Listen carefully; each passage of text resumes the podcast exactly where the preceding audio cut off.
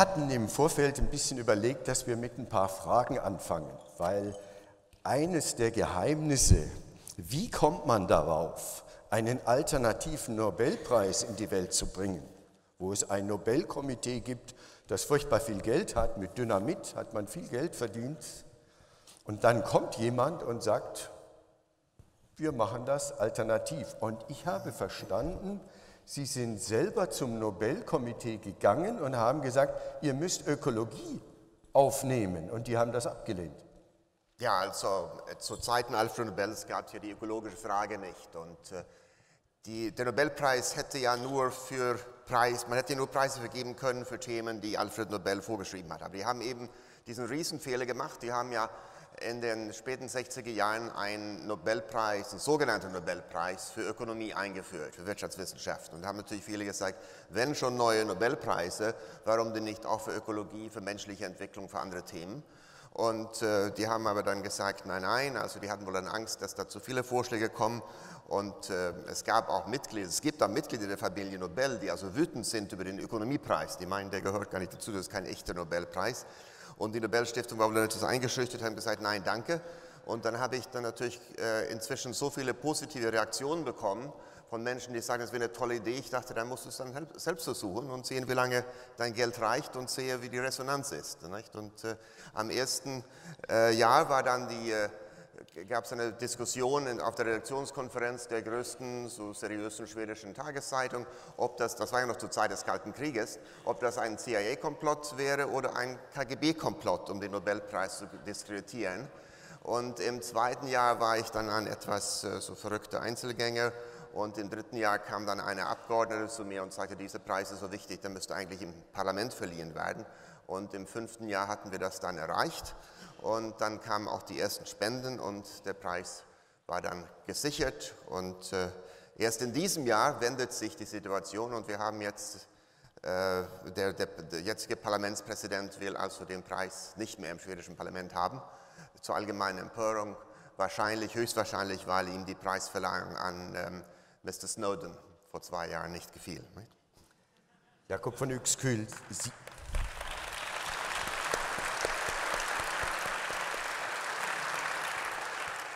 Das Spannende ist ja immer ganz der Anfang. Und ich habe verstanden, Sie haben diesen alternativen Nobelpreis am Anfang aus Ihrem Briefmarkenhandel finanziert. Ja, das war die einzige Geldquelle, die ich hatte. Ich mit, also mit neun Jahren fing ich an zu sammeln. Mein Vater, der Pazifist war, hat meine Spielzeugpistolen gegen eine Briefmarkensammlung eingetauscht.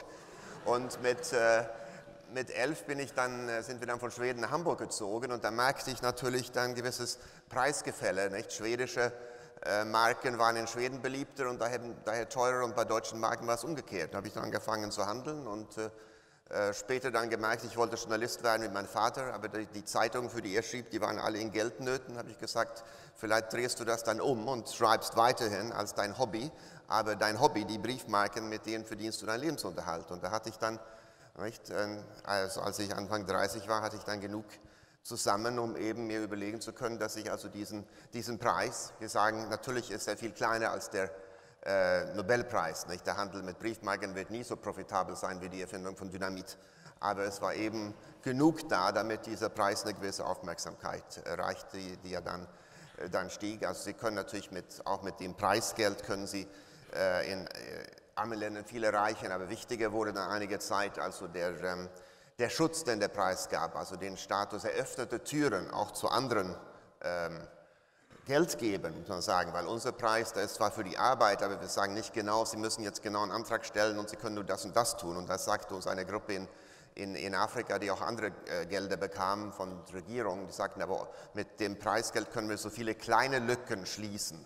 Und das, deswegen ist er so, so effektiv. Aber die Hauptsache ist, wie gesagt, dass Sie mit einem Preis, sonst lohnt es sich ja gar nicht. Sie können den Leuten einen Scheck im Brief schicken. Also wenn Sie einen Preis, wenn der nicht ein, ein nötiges Renommee, einen Status hat, der noch wichtig ist, ist das Geld, dann, weil das ist ja viel Arbeit mit verbunden, äh, ist es besser, wie gesagt, man spendet direkt. Aber wenn man diesen, und heute gibt es sehr viele Preise, wäre heute viel schwieriger. Wir haben ja durch diese Anlehnung an den Nobelpreis kein Anti-Nobelpreis, aber doch einen Preis der eine Herausforderung, der sagte, Es gibt heute vielen Gebieten keine Nobelpreise. Nobel wollte diejenigen unterstützen, ehren, die, fördern, die, der, wie er schrieb, der Menschheit den größten Nutzen gebracht hat. Und da fragen sich natürlich heute, was bringt der Menschheit den größten Nutzen? Eine neue technische Erfindung oder ein Pionier der, der Umweltbewegung in Brasilien zum Beispiel, den wir ausgezeichnet haben. Und dann haben sie Situationen, wo der Preis dann wirklich ähm, Schutz gibt und Türen öffnet. Also ein Preisträger aus Paraguay hat die Rückkehr des Diktators verhindern können, weil er durch den Preis in Paraguay so bekannt war, dass er glaubhaft verkünden könnte, wenn General Strössler seine Rückkehrpläne nicht aufgibt, dann wird er dafür sorgen, dass er im Gefängnis landet.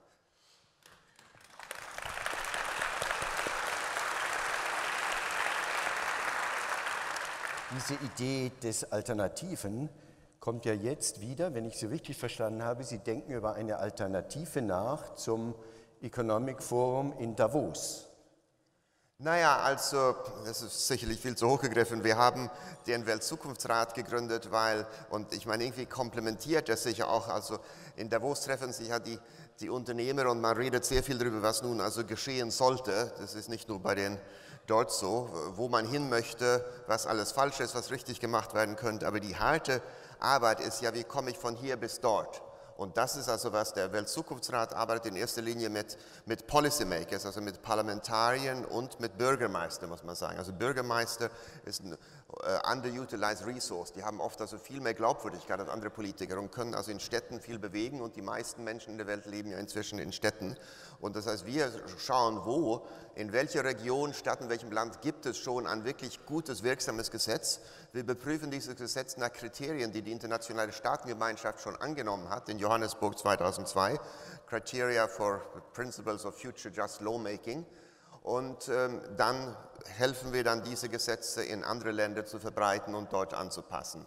Das ist also sehr aufwendig und wir könnten das bei weitem nicht so viel tun, äh, wie wir wollen. Äh, und deswegen haben wir, wo wir auf Gebieten, wo wir auch nicht die Ressourcen haben, das zu tun, da haben wir aber diese ganzen besten Gesetze gesammelt in einem globalen Politikaktionsplan, Global Policy Action Plan. Äh, die hat eine eigene Website, futurepolicy.org, und die, die laufend aktualisiert wird, wo alle, die interessiert sind, aber natürlich auch Parlamentarier, sich informieren können, wo gibt es irgendwie schon ein gutes Gesetz und die können dann, wir wollen das, diese Website jetzt so interaktiv machen und, ähm, also, ähm, und auch mehrsprachig, sodass äh, die sich dann auch unterhalten können in ihrer eigenen Sprache, wie funktioniert denn dieses Gesetz bei euch und was funktioniert nicht und wie kann ich das bei mir einführen. Sich einsetzen, selber machen, nicht warten, dass es die anderen tun und in Alternativen denken. Herr von Uexküll, Sie haben das Wort. Danke.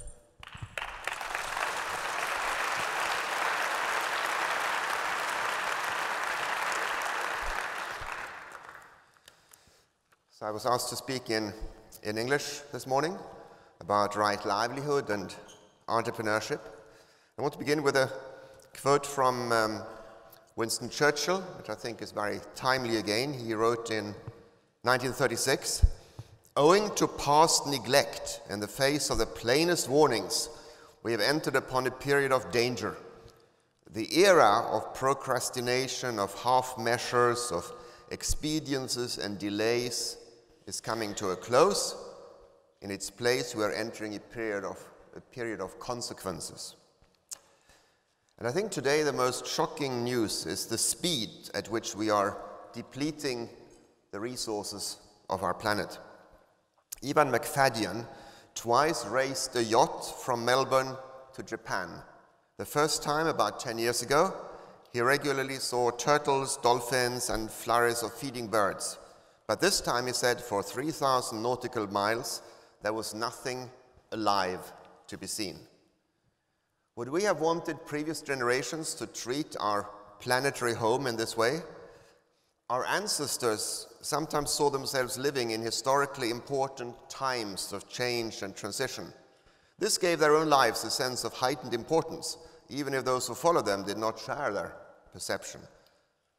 But today, there can be no doubt that we live at a crucial time in human history. Our decisions and actions, or our failures to act, will have an impact on future generations for centuries, possibly for millennia or even geological time periods. This, of course, is an enormous responsibility which we cannot escape. It's the result of decisions taken first out of ignorance, but over the last decades knowingly, to bet the future of human civilization on the belief that economic growth, markets, and technologies will always find solutions to the problems they have created. In his overview of failed civilizations, Jared Diamond notes that the most frequent cause of their collapse was their holding on for too long to outdated belief systems which had once served them well, indeed provided the foundations for their success. Over the last century, Western Europe and North America developed a new belief system and political ideology, economic growth, which not surprisingly conquered the world as it promised an earthly paradise for all. Warnings of natural limits were ridiculed and evaded until now by growing into the ecological and economic space of other countries, what we call globalization. To silence the skeptics and justify the wealth accumulation, mostly of a small minority, economic growth has to constantly accelerate at the expense of our planet's health. Today, every living system is declining and the rate of decline is accelerating. Important rules like don't poison the water, which was a capital crime for our ancestors, or the soil or the air, are broken regularly. So today, if you look at the science and they're not pessimistic, you have not really understood the data. But while the challenges we face are unprecedented, history offers many examples of people overcoming seemingly impossible odds. Slavery abolitionists were the first to create an international movement to defend the rights of those they did not know. At that time, three out of four people in the world were enslaved. Enslaving each other was what human beings had done for ages.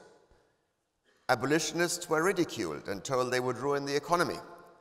But within a few decades, their moral crusade succeeded in delegitimizing slavery. In 1941, Winston Churchill told US President Roosevelt that he had no defense against a Nazi invasion and urgently needed planes and ships in huge numbers.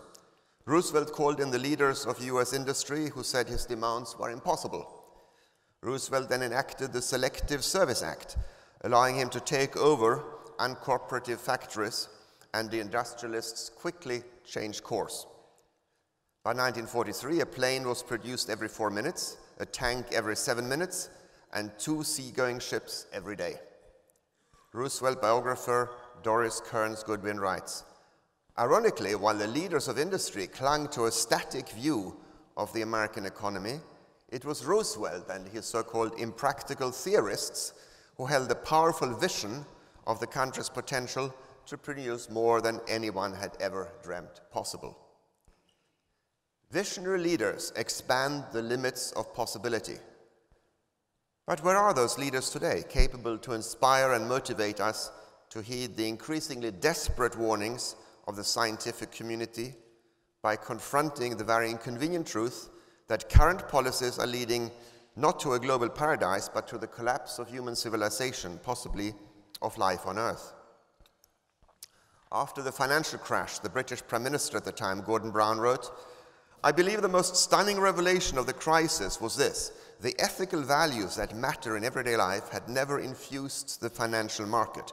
Banks, he discovered, had spent savers' deposits without their knowledge. He was furious, he wrote, to discover this. We were misled, he wrote.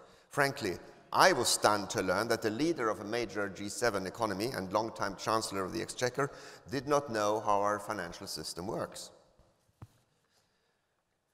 that ever increasing consumption is an imperative worldwide is the basic belief system of our political leaders. When told that this may no longer be physically possible, they are lost.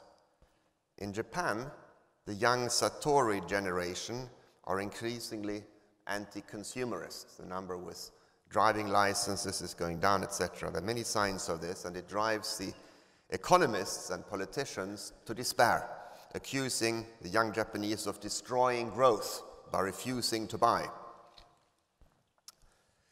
In the USA, under the pressure from mining companies, in 1995, Congress stopped the Bureau of Economic Analysis from working on reforming GDP to take environmental costs into account. And 10 years ago, China suppressed green GDP data, which would show economic growth to have been far lower than previously claimed.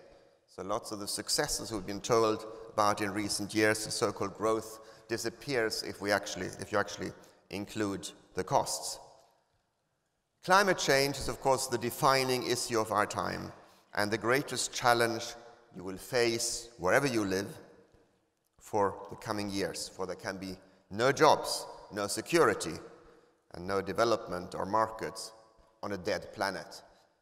And it was fascinating to hear recently the head of the International Trade Union Federation, Sharan Burrow, make a very similar comment. When asked why in her speech she hadn't spoken about jobs, but just about the climate, she said, There are no jobs on a dead planet. Climate change, of course, long before will create a huge refugee crisis for which we are neither politically nor morally prepared. In Bangladesh, 50,000 people already migrate to the capital every month because rising sea levels have made their villages, their villages uninhabitable and destroyed their arable land. The former head of the IMF, Michel Camdessus, expects 200 million African climate refugees to try to reach Europe in the next 20 years because they can no longer survive at home. And whatever methods the EU tries to use to stop them, enough will arrive to make Europeans, to make European countries increasingly ungovernable. I mean, as we see, already a few million war refugees is threatening the cohesion in Europe. And of course, what can be done? Massive things can, can be done. The renewable energy revolution in the global south, in Africa, and agroforestry. You can create jobs there, you can uh, harness this renewable energy which we are wasting because every day of sunshine, if we don't tap it today, the sunshine of today can no longer be used tomorrow. And there is, of course, more than enough sunshine there. There's just a lack of coordination and political will, apart from in a few countries. Rwanda, for example, has a new massive solar PV installation which was uh, conceived, designed, installed, and, and, took into, you know, took, came into production within less than a year. So the idea that this everything has to move very slowly is also not, is not true, even in Africa. In many ways, of course, we don't know what a sustainable future would like, as with the right policy incentives and a new era of innovation, discovery, investment, and enterprise will present still unimagined and exciting opportunities once we break free from our self-imposed post limitations. The challenge we face is comparable to the end of the Middle Ages when church power based on religious dogmas stopped progress. And just like the debates about those dogmas could only be held in Latin, so if you didn't speak Latin, you couldn't participate. In today's world ruled by money, debates are limited by financial dogmas and expected to be held within their parameters. So the most important message I always give is learn how money, how the financial system, especially how money operates. And the World Future Council has produced a number of uh, studies on this, which you can see, for example, as I just mentioned, the costs of not using renewable energy. We've calculated it several billion or US trillion dollars a year, which is wasted. And you know, this is a methodology which is used by the coal industry, for example. If you close down a coal plant for environmental reasons, they say, oh, this could still have run for 30 years, you have destroyed so and so many millions of industrial capital, but, and, you know, wasted it. But we are daily wasting, you know, huge sums of natural capital by not maximizing, tapping the maximum you know, wind, solar, and other renewable energies. So far, many reform proposals, as you know, are, off, are often blocked by the claim that they would cost too much, suggesting that maybe we can't even afford to live on this planet anymore. In reality, of course, whatever we can do, whatever a society has the resources, the labor, the knowledge to do, we can also finance. Anything else is, of course, nonsense. Money is something which you know, we can create. And creating new money against new performance, that is, for producing new goods and services with unused productive capacities, with unemployed labor, is not inflationary. Again, a very important point to take forward because whenever they tell you about Weimar and Zimbabwe, you point out that this has nothing to do with it. In Weimar, as we know, production went down because of the war, because of the occupation of the Rhineland, and the government kept printing money. So of course there was too much money, of course there was mass inflation. In Zimbabwe, they, they quickly you know, you know, Africanized the main export industry, tobacco, and the new owners were not, didn't have the skills, so production went down, exports went down, government print, printed money. You had mass inflation. But if you print money to fund new production, new uses of underutilized resources, as I said, to produce goods and services, it's not inflationary. And instead of wasting money with so-called quantitative easing and pumping it into the banking system, or now, pardon, they talk about so-called helicopter money, i.e. just spreading it among the people, which either will lead to them thinking the system is really uh, going down the drain and they're going to save even more, not spend it, or they're just going to spend it in whatever way, and you know, which, as we know, many types of consumption the climate can't afford. So instead, of course, this new money should be used. The central banks should create new money to fund new investments in the transition, in renewable energy, in agroforestry, in Africa, in the global south, but you know, also here there's much which could be done. And we have done a number of studies on this, some which we have presented how the the various development banks or the Green Climate Fund can issue bonds, perpetual bonds, even zero interest bonds, and the central banks can buy these up and put them in the reserves. And as you know, debts of the central banks don't have to be repaid. This is a privilege of central banks. So you could move very, very quickly and produce, you know, start a massive, speedy investment in the transition with new central bank money. And we have now got the the central bank's actually discussing this, but it needs much more pressure, and I think especially you know, from the, the, the business community to say this is what we now need. And there are various you know, methodologies how this could be done. We started looking at special drawing rights of the IMF, but of funding these new investments. We then, by the time we got to the Paris uh, climate meeting, we concluded that it's, it's the, the main problem, as you know, why many of these investments don't happen, is that uh, because there's no level playing field, because of the massive subsidies of um, fossil fuels, they are not yet profitable. And they're also seen as risky. So um, uh, the banking financial system asks for ridiculous interest. The, the uh, St. Vincent in the Caribbean, the energy minister told me they had a very well costed solar, solar plant, and the, the banks were asking him for you know, 23, 24% interest. So that's why, but you don't have to then take over 100%. You can basically say, okay, if 70% was funded by new central bank money, or 30% even, would the private sector, you know, find it interesting to do the other 70%? So you can combine this in, in very new and innovative ways, and we, you know, we're looking into that. We really would like, also want to, a dialogue with you know, business on this, because so far, you know, business and civil society shy away. They think money is something technical and, and neutral and you know, don't upset the, the system. In fact, this is uh, you know, a very clever way of the, the banking sector to keep its power, its monopoly on, on creating money, which, as we know, has led us to many of the problems you know, we're, we're now facing. So if we could swiftly, as we did, create trillions to save the banking system, we can, of course, create whatever we need to stabilize the climate and protect our natural environment on which life on Earth, including economies and markets, depends, and, of course, you know, provide, uh, provide employment for those who are, would like to be part of this and can't find the jobs.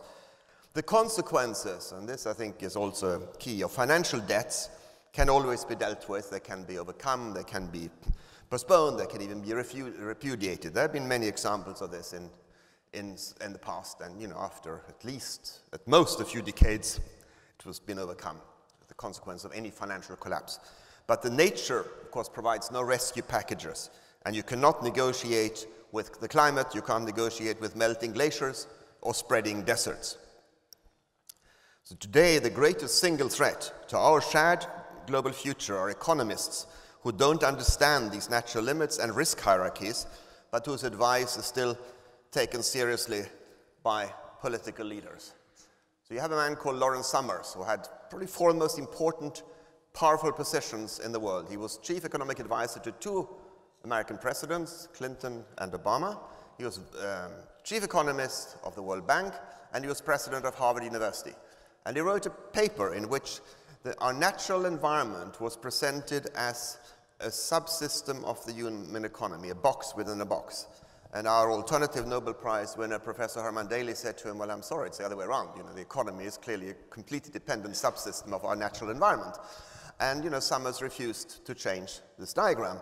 And um, if you consider this, it's not just you disagree with him, it's not just wrong, it's mad. It's on the level to believe that the earth is flat. But somebody who believes, literally, you know, that the earth is flat, that the nature is a subsystem of the human economy, is the main economic advisor, has been the main economic advisor to two US presidents, has chaired the most prestigious university, you know, and as I said, been chief economist of the World Bank. These economists and their, the politicians, they, they advise worship markets, but markets are good servants, of course, but they are bad masters, and of course, they're an even worse religion. The claim that markets can be self regulating and are superior to the state is ideological and you know, is nonsense. To quote the sociologist of capitalism, Karl Polanyi, the road to the free market was opened and kept open by an enormous increase in continuous, centrally organized and controlled interventionism. And you know, sometimes on a, on a panel with these businessmen, uh, usually of a certain age, will sort of lean back and say, well, you know, the less state we have, the better. You know, the state is inhibiting us. You know, we, just you just let us, you know, just let the market do it. I said, oh, you must be investing a lot in Somalia then, because of course you have no state whatsoever to worry about. There's no government. And they look a bit embarrassed because, of course, no sane businessman would invest in Somalia unless you have, you know, a lot of bodyguards and run your own mafia there. You know. Recent technological revolutions were often made possible by state support and regulation. And when regulations are weakened by strong lobbies, costly crises are likely. In 2000 to 2002, the German and, and some other governments we researched were persuaded by the financial industry to make pure bets on future prices. I, you know, as opposed, you know, not talking about the farmer hedging his harvest next year. Not talking about the real economy hedging. We're talking about just pure bets on future prices. Um, used to be classified as gambling. And, you know, therefore, those contracts were not legally enforceable. Just like uh, many countries, if you go in a casino and you lose money and you pay with a check and the check bounces, it's not legally enforceable. And this used to be the same for this. This was classified, as I said, as gambling. But they persuaded the German government to turn it into legally enforceable contracts.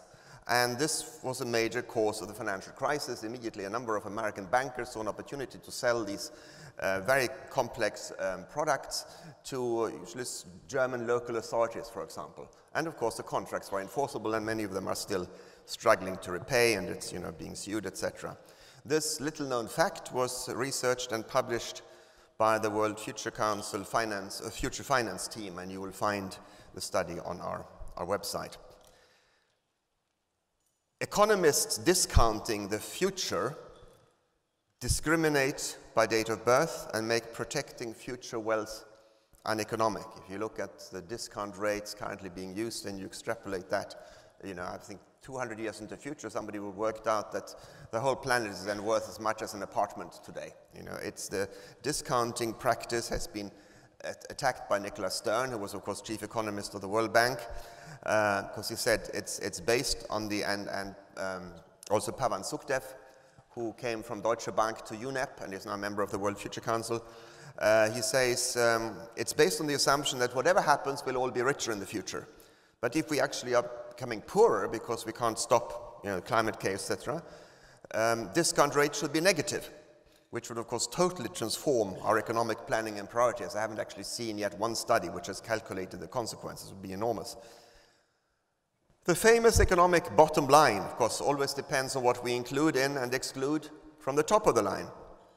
Externalizing production costs is not only unfair competition, but is really fraud, you know, and fraud especially against or theft from future generations and should be dealt with as such. As the English social critic John Ruskin wrote 150 years ago, private enterprise should never be interfered with, but on the contrary, much encouraged, so long as it is indeed enterprise involving the exercise of individual ingenuity and audacity in new fields. But private enterprise that poisons its neighborhood or speculates for individual gain for common risk is very sharply to be interfered with. End of quote. Today we have allowed the second kind of enterprise to become so powerful that forcing corporations to pay the full costs of their production would bankrupt most of them. Pavan Sukhdev writes about this in his book Corporation 2020. And curiously enough, the ones who would survive are the luxury brands. Because you know the brand extra luxury brand value by itself does not create extra CO2 emissions. And Jochen Zeitz from Puma said a few years ago, you know, that he'd calculated that if they internalized all the production costs, which would be very difficult because 92% of them would, were in the supply chain, but if they actually managed to do this, their profits would go down by 75%. And I said to him, well, you're extremely lucky because you'd still be profitable. Most other uh, companies would not be. And the tourism industry is an example. There is a, one of these sort of luxury tourism brands who has a, holds conferences um, in the Maldives on their island, and they invited me. The ones they didn't invite me back uh, because I told them what was probably quite an inconvenient truth, because they said, we are setting an example. I said, no, you're not setting an example to the wider tourism industry, because if somebody uh, comes to you and they pay whatever, 1,000 euros, 1,500 euros a night, and you add 150 euros to that to make it you know, sustainable, you have permaculture, you have all the sort of natural uh, systems, uh, everything is sort of you know, recycled and the air conditioning is all very natural, etc. Um, you know, you can do that. But I said the mass tourism, even the four-star tourism, um, a hotel owner in the Canaries told me that the, uh, the travel agents, uh, the travel companies pay him 60 euros a night for full board. Now he can't add the 150 euros to make it sustainable. So this is the real challenge we face. Now, when I mentioned this to the woman who ran the tourism department at the World Economic Forum, she said, oh, well, of course, the, the age of mass everything is over. I said, well, you better tell this to the Chinese and to the, you know, uh, to the Indians.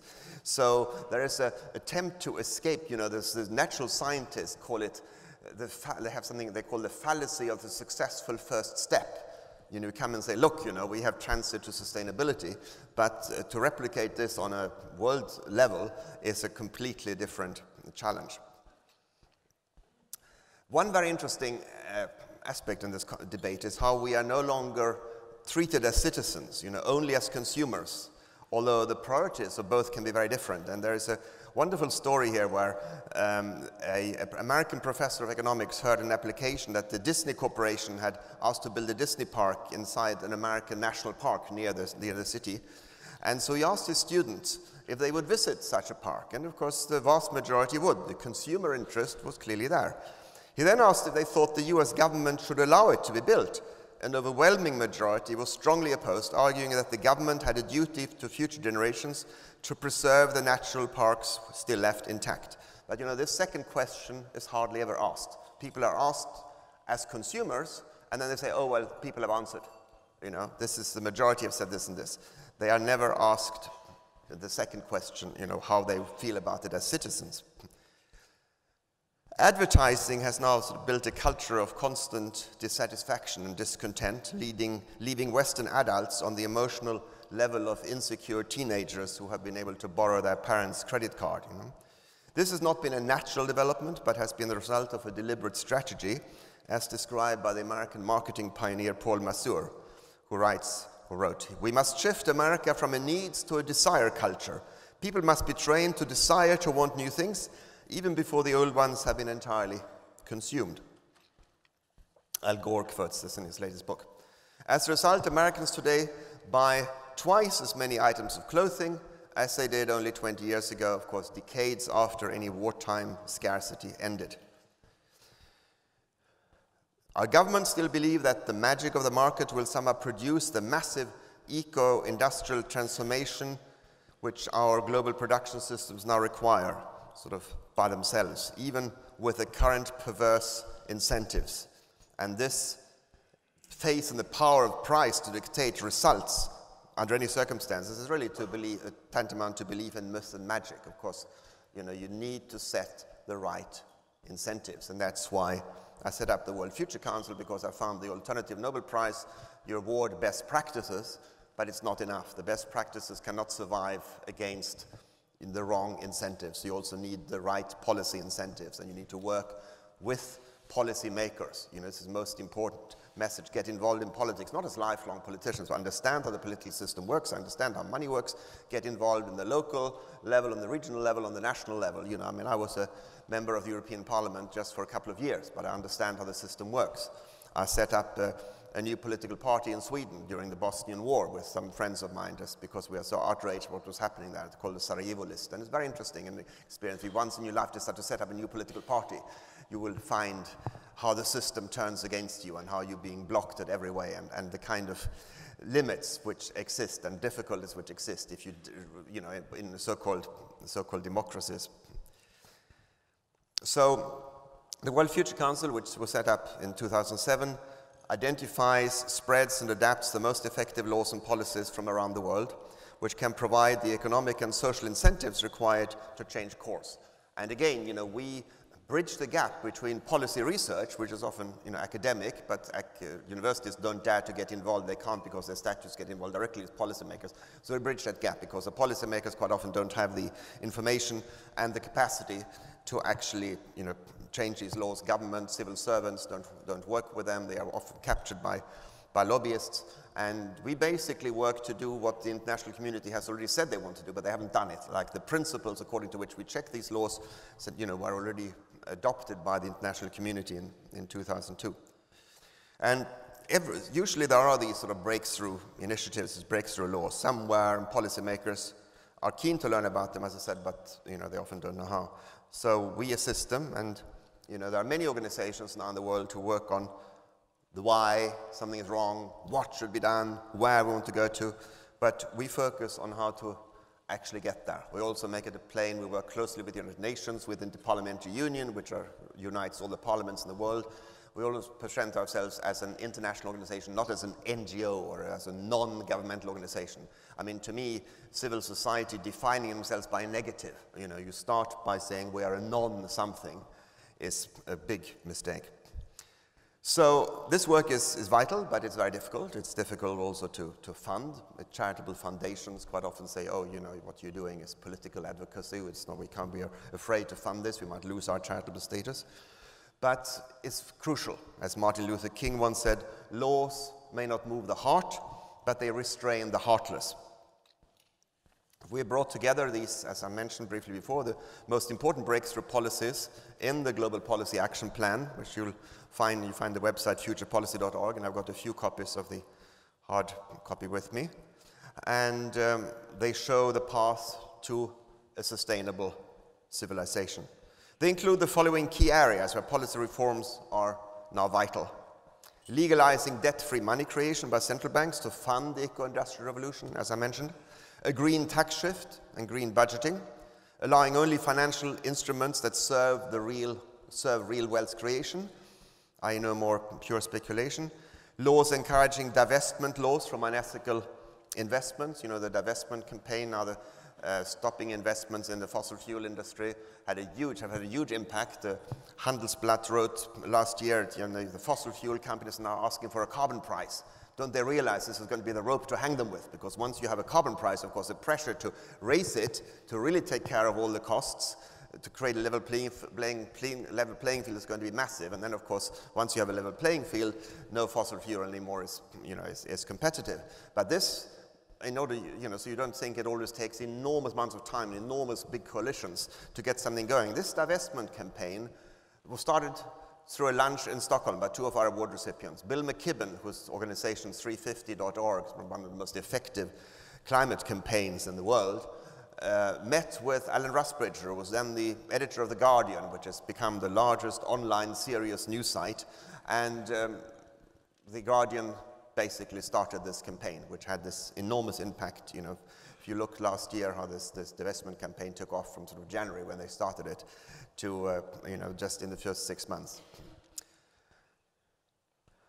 Mandating ecologically intelligent design and production according to the cradle to cradle principles legalizing benefit corporations with broader mandates. You trust you know about the benefit corporations started in the US states of Maryland and, and Vermont and now also exist in Chile and a number of other US states where you actually have corporations which are, you know, not charities, they are profit-making enterprises, but they don't have the, the legal mandate to maximize the profits. They first wanted to call them no, low profit corporations, but that didn't, didn't uh, like that name very much. And now they're called benefit corporations. And it's, it's fascinating if you look at uh, existing uh, businesses have been turned by their owners into benefit corporations also in a number of cases. Ecological literacy testing in university economics courses and business school agendas. Very important that our economists, that you know, business school graduates understand the real world and have ecological literacy. The US state of Maryland, again, has um, ecological literacy as, as a mandatory subject in secondary schools. And we're now just working to, we have a, next week, we have a, we gave them the Future Policy Award. We have an award which is not money, a non-monetary award, which we do together with the UN and with the IPU for best laws, every year with a different theme. And um, last year it was rights of children, and one of the laws was this um, Maryland law, which we're now helping to take to Europe, and ecological literacy. We need, of course, sustainable progress indicators for government decision making. As I mentioned before, when they have been really been introduced, like in the USA and China, they abolish them again because they don't want to hear, you know, what real progress is. The fact that basically the limits to growth uh, advocates were right. If you look at what happened since the 1970s, you know, growth continued, but quality of life in many countries have stagnated. The environmental um, indicators have gone down. We also need, of course, to abolish uh, fossil fuel subsidies and create a level playing field, as I said, in the energy market. We've been working on this um, proposal for 100%, how to achieve 100% renewable energy. There are some places already they do this. So we take people to see them. There's a small Canary island called El Hierro where they have 100% renewable. So we take European parliamentarians to understand it. We take parliamentarians from Tanzania to Bangladesh to understand how the solar home systems there, which are growing rapidly, are, uh, you know, are, are, working.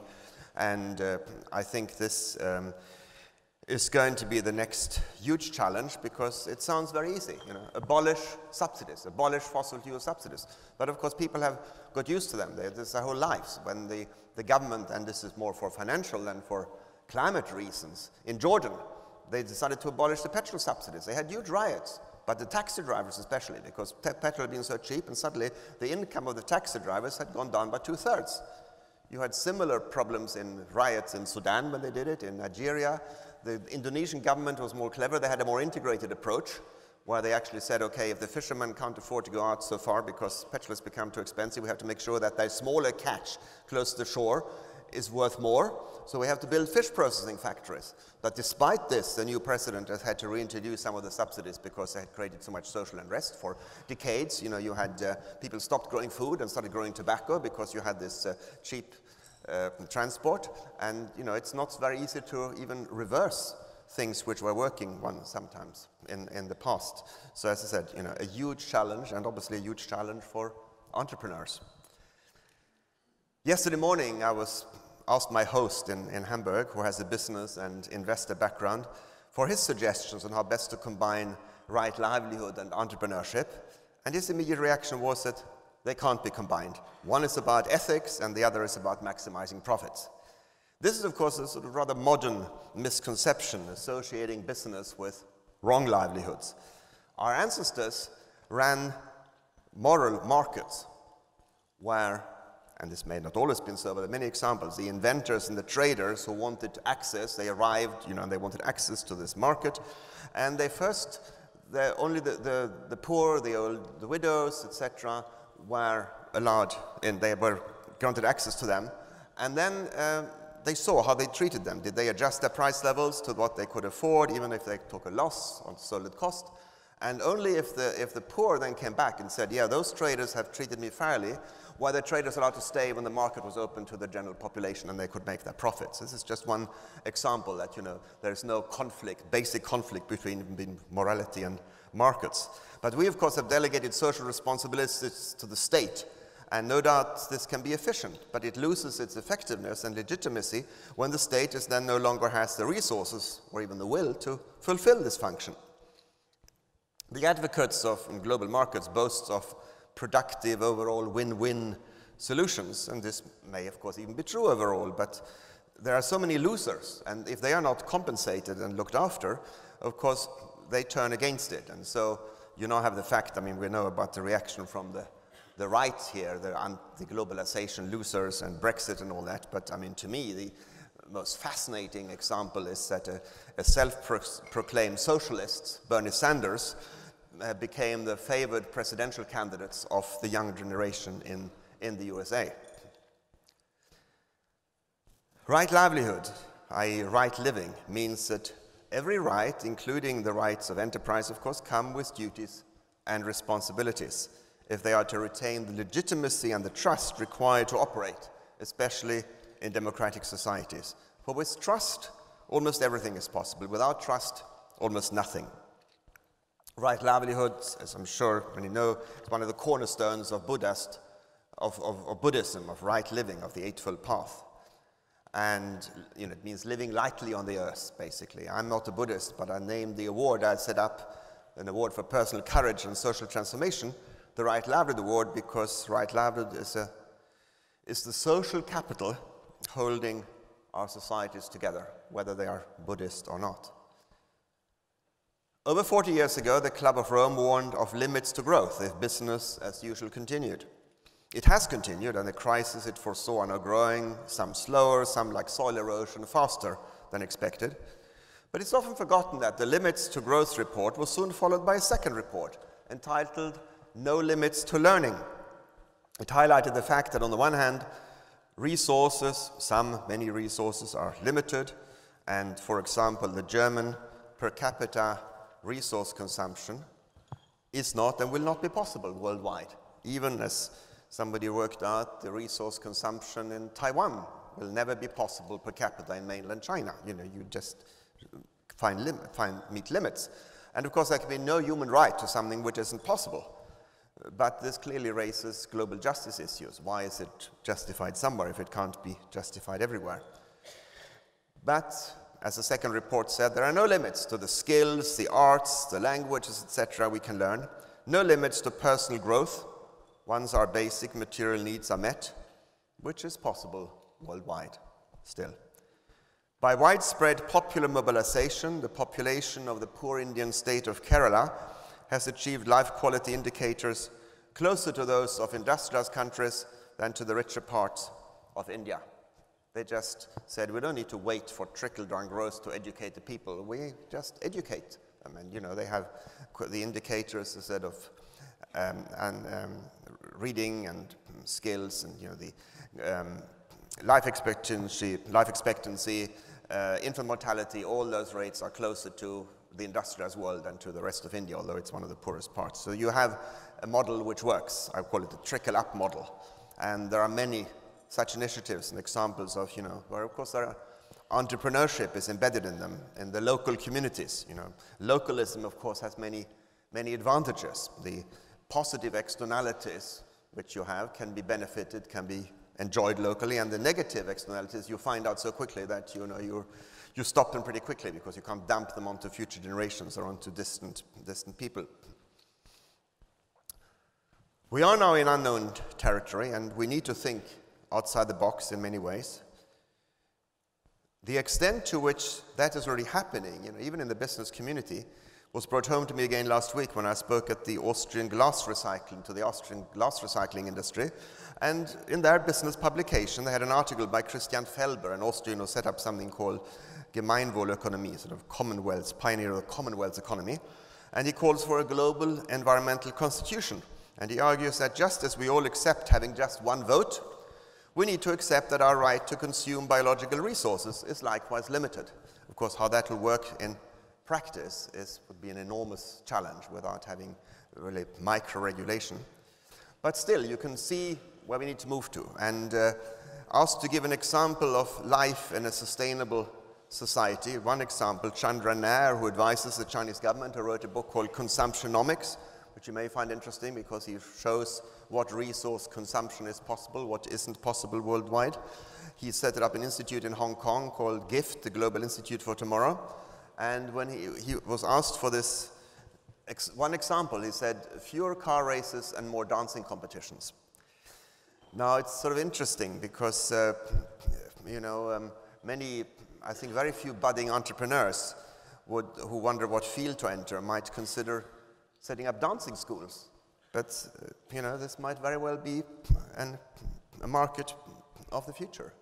Because clearly, we need to move away from consuming more resources. We have, you know, as I said, there are limits to growth on some levels, but there are also these enormous areas where there are no limits, you know, to all the skills we can learn, especially, you know, the art and dancing, of course, is, is one of them. So he may well be right. I said to him, uh, when you talk, when you talk like this, you know, does it, um, how, how, do people react? Well, in China, people nod and they understand that's what's coming. He said, even in Abu Dhabi, he said, they published my speech in the local paper.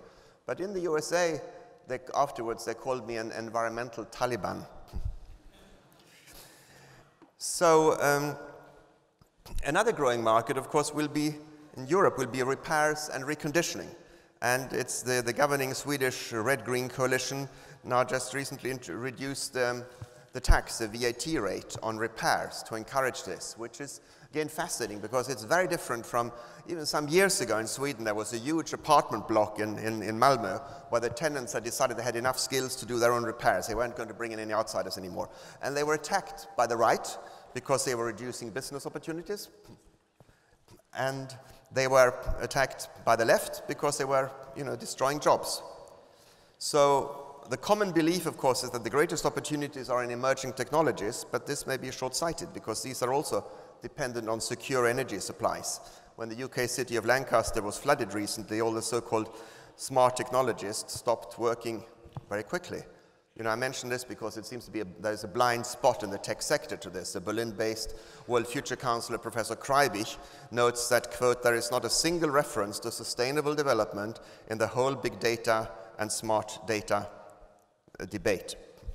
And I've been told my time is up, so I will skip some, uh, some parts here and, uh, you know, move straight to the, the end. but I will...